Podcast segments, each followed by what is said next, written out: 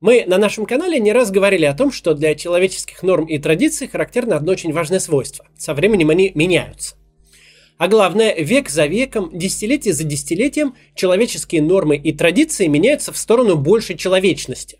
За отдельными мрачными исключениями, вроде территорий, занятых запрещенным Талибаном или разрешенной Единой Россией. Так вот, кроме отдельных исключений, всеобщая гуманизация – это устойчивый общемировой тренд.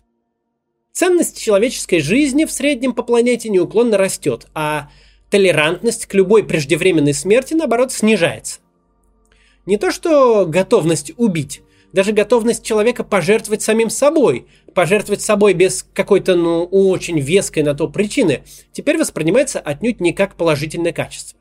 Каждое новое поколение все более массово переходит на новые жизненные стандарты и нормы – Благосостояние, благополучие и безопасность, словно мобильные радиосети, обретают все большую глубину проникновения и расширяют свою зону покрытия. К сожалению, конкретно в нашей стране вместе со стандартом связи 5G стал временно недоступен также и тарифный план «Обычная нормальная жизнь». Не спрашивая нашего мнения, нас насильно переводят на, казалось бы, давно уже забытый архивный тариф под названием «Никого не жалко никого, ни тебя, ни меня, ни его», в нагрузку к нему еще и навязывают дополнительные услуги. Убей соседа и пожертвуй собой.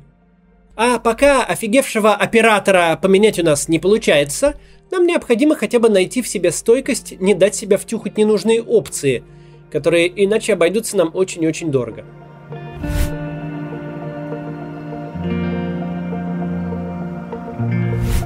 Тренд на гуманизацию легко проследить при взгляде на историю искусства.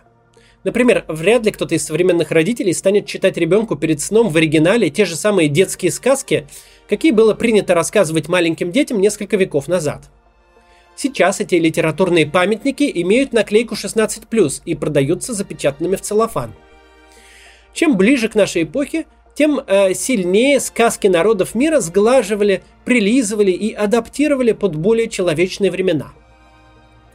Белоснежка и Золушка эпохи 5G совсем мало похожи на свои до жути кровавые первоисточники. Или вот другой пример. Он как раз в тему сегодняшнего видео. Стихотворение Лермонтова-Бородино. Вы его наверняка проходили в школе. «Скажи-ка, дядя, ведь не даром», ну и так далее. Эти строки здорово звучат в устах лирического героя-солдата периода наполеоновских войн. Мы понимаем, что тогда была иная система ценностей совсем другое отношение к человеческой жизни, как к чужой, так и к собственной. От лозунга «Умрем же под Москвой» нас не передергивают, потому что мы знаем, когда он написан. Не сегодня и не вчера.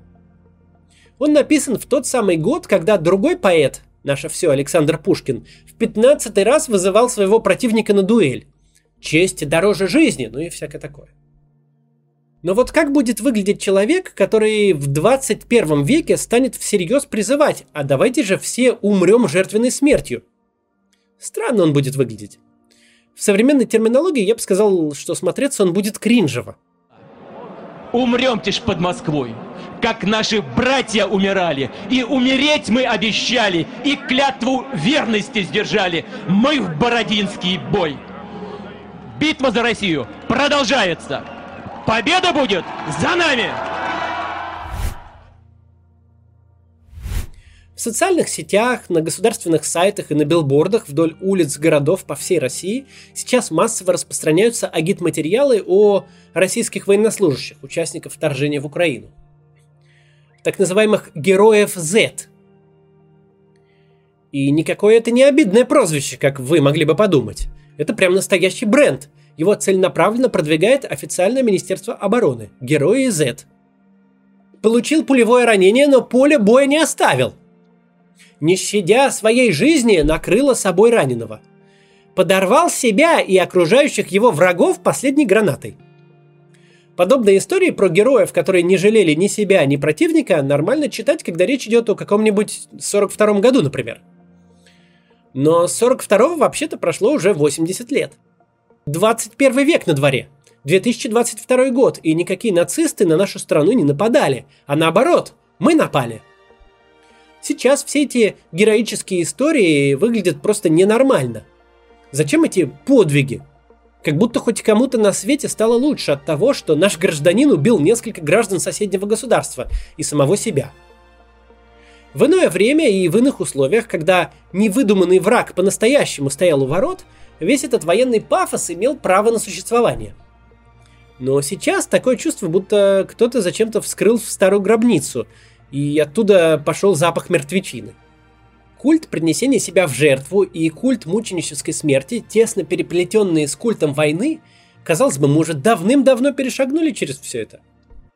Не вчера и не в 91 году, и даже не полвека назад. Еще раньше перешагнули.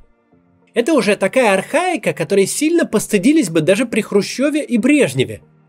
Пройдет время, люди отстроят города, деревни, зарубцуются наши раны, но никогда не угаснет лютая ненависть к войне.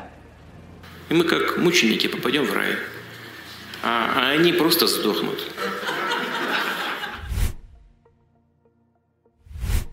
У российского политического режима нет никакой внятной идеологии. Нет никакой дороги, по которой наш рулевой Путин собирается вести Россию. Дороги нет, зато есть примерное направление – назад в прошлое – back in the USSR. Некоторых попутчиков режима это направление взад вполне устраивает и даже радует. Не потому, что в России так много убежденных коммунистов. Их как раз немного. Но в России много возрастных людей, у которых и незабываемая школьная любовь, и милые студенческие посиделки, вся молодость и здоровье пришлись именно на советский период. В большинстве своем они ностальгируют не по прошлой политической системе, не по коммунистическим идеалам, и советским вождям, а по ушедшей юности. Это естественно. В будущем даже по путинизму кто-то будет ностальгировать, потому что сегодня он уже глубокий старик, а при Путине у него случилась первая брачная ночь. Хотя участие самого Путина в этом деле было минимальным. Как бы не действовать во время первой брачной ночи, результат должен быть один и тот же, понимаете? Проблема в том, что в нелепой попытке отмотать все обратно к СССР путинский режим отменяет далеко не только достижения последних 30 э, постсоветских лет. Он отменяет уже и сами советские достижения. Уж насколько неприятным местом был настоящий Советский Союз. Но вот то чучело Советского Союза, которое предлагает нам современный официоз, уже ничего кроме брезгливости вызывать не может – Посмотришь на российскую пропаганду, и приходит неприятное осознание. Вообще-то даже советский режим после ухода Сталина такого себе не позволял. Не то чтобы раньше было лучше, чем сейчас. Просто сейчас с правилами приличия еще хуже, причем существенно хуже, чем тогда. И дело не только в том, что российская международная пилорама – это принципиально новый уровень человеческой деградации в сравнении с советской международной панорамой – Главное то, что даже Советский Союз, разоблачение норм и нравов которого стал на моем канале отдельным жанром, даже он в свои постсталинские времена был все-таки про жизнь, а не про смерть. Вот в 59 году писатели-фантасты, братья Стругацкие, публикуют рассказ «Шесть спичек», где вводят новый термин – варварский героизм. Подумайте про это сочетание, словосочетание «варварский героизм». И даже сейчас прочитаю фрагмент рассказа, еще раз, это 59 год. Мы богаты. Самая богатая страна в мире. Так почему же вы так легкомысленно транжирите людей? Кто вам позволил так относиться к человеческой жизни? Дело не только в том, что живые могут сделать много больше, чем сделали мертвые, но и в том, что самое драгоценное в мире – это человек – если обратиться к советскому оттепельному кино, нетрудно заметить, что уже тогда главные герои как-то гораздо меньше стали погибать за родину, чем в кинематографе сталинском. Что же это такое в самом деле? Что мы врем сами себе? В чем мы боимся себе признаться? Разве мы усомнились в партии, в правоте нашего дела, в справедливости наших идей? Что же такое? Это какой-то кошмар. Лес рубят, щепки летят. И кто это выдумал, что человеческая жизнь не в счет? Что бдительность – это всеобщая подозрительность? Партия? Даже в условиях тоталитарного СССР, совсем не располагающего к свободомыслию, общественная мысль не стояла на месте, а эволюционировала. Вот опять же, Совсем не хочу хвалить совок, но так ведь даже он, отойдя от махрового сталинизма, на двух хромых ногах как-то пытался идти вперед, а не, как мы сейчас, назад. Там внизу много людей, но каждый из них видит мир по-своему. И каждый из них человек. В 1939 году Михаил Ром против собственной воли снимает фильм, весь смысл которого сводится к тому, что, дескать, Ленин завещал нам массовые расстрелы. Товарищи, предатели, осужденные волею народа, будут беспощадно уничтожены. Нормальная такая сталинская система координат. Только репрессии спасут родину. А кто не враг народа, заслуживающий немедленного расстрела, тот, пускай во имя родины и партии, немедленно пожертвует своей жизнью сам. Но вот проходит всего четверть века, и тот же самый Михаил Ром снимает другое культовое кино, ставшее ярчайшим выражением новой эпохи. «Девять дней одного года». Оно по смыслу очень похоже на рассказ «Шесть спичек». Оно о том, что героическое самопожертвование – это уже недопустимое варварство для новой постсталинской эпохи. Варварский героизм никому не нужен. Я должен жить. Это 61 год. Юрий Гагарин полетел в космос. На Земле люди с восторгом смотрят в небо. Гимн этого времени – песня «Я люблю тебя, жизнь, и хочу, чтобы лучше ты стал». Хочется ли мне хвалить Советский Союз за то, каким он был, начиная с конца 50-х? Да боже упаси! В любом другом видео я только и делаю, что его критикую. Но важно подчеркнуть, те наши сограждане, кто думает, будто путинский режим вернет их во времена молодости, в светлую атмосферу из кинолент «Я шагаю по Москве» и «Июльский дождь», эти люди очень сильно заблуждаются. Минуя эту остановку, путинский режим гонит нас вовсе даже не на 60 лет назад, а в самую дремучую архаику. В такую преисподнюю, в такую пропасть ненависти, откуда даже до весьма условного человеколюбия оттепели и застоя, до дальнего космоса. Им нужно запретить донорство крови, спермы, а их сердца в случае автомобильной катастрофы зарывать в землю или сжигать как непригодные для продолжения чьей-либо жизни.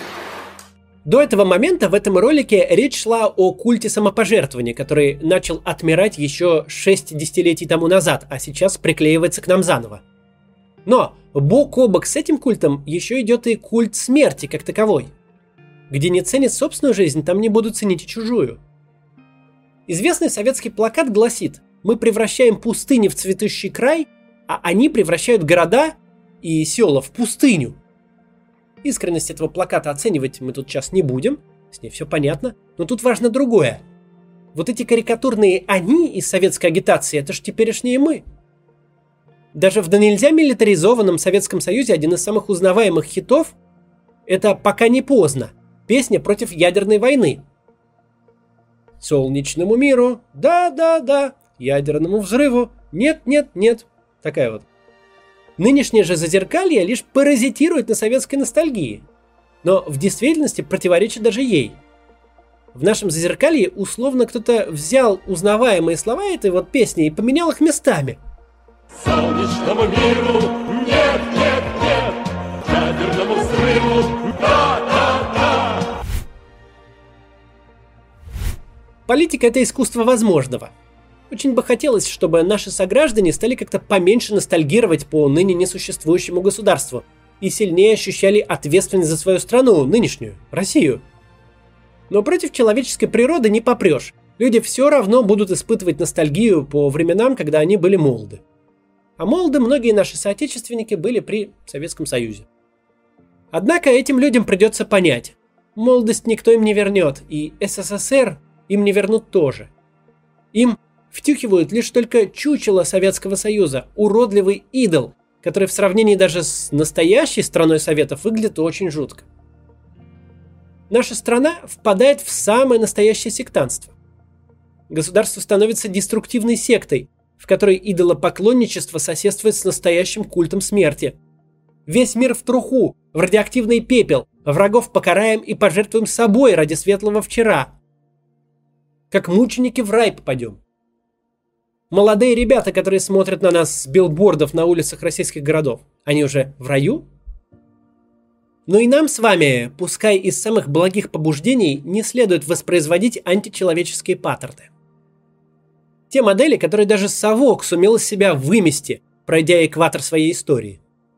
Нельзя приносить жертвы нынешнему людоедскому режиму, который от воровства перешел уже к поеданию жизней как своих противников, так и своих сторонников.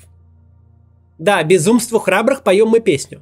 Но, как говорил Штирлиц, выдержка – это оборотная сторона стремительности – я очень желаю и себе, и вам, всем нам выдержки. Сохранить себя, не сойти с ума, не разочароваться, не впасть в апатию. Но и не жертвовать зазря самими собой, а тем более не требовать этого от других. Нам необходимо сохранить наш оазис человечности, нормальности и адекватности. Мы все еще очень пригодимся и друг другу, и нашей стране. Надо быть спокойными и упрямыми. До завтра. Милосердие – поповское слово. Нет, Михаил Михайлович. С бандюгами покончим мы, то есть карательные органы. Ошибаетесь, молодые люди. Милосердие – это доброта и мудрость. Это та форма существования, о которой я мечтаю, к которой все мы стремимся в конце концов. Может быть, кто знает, сейчас бедности, скудости, нищете, лишениях зарождается эпоха. Да не эпоха, эра милосердия.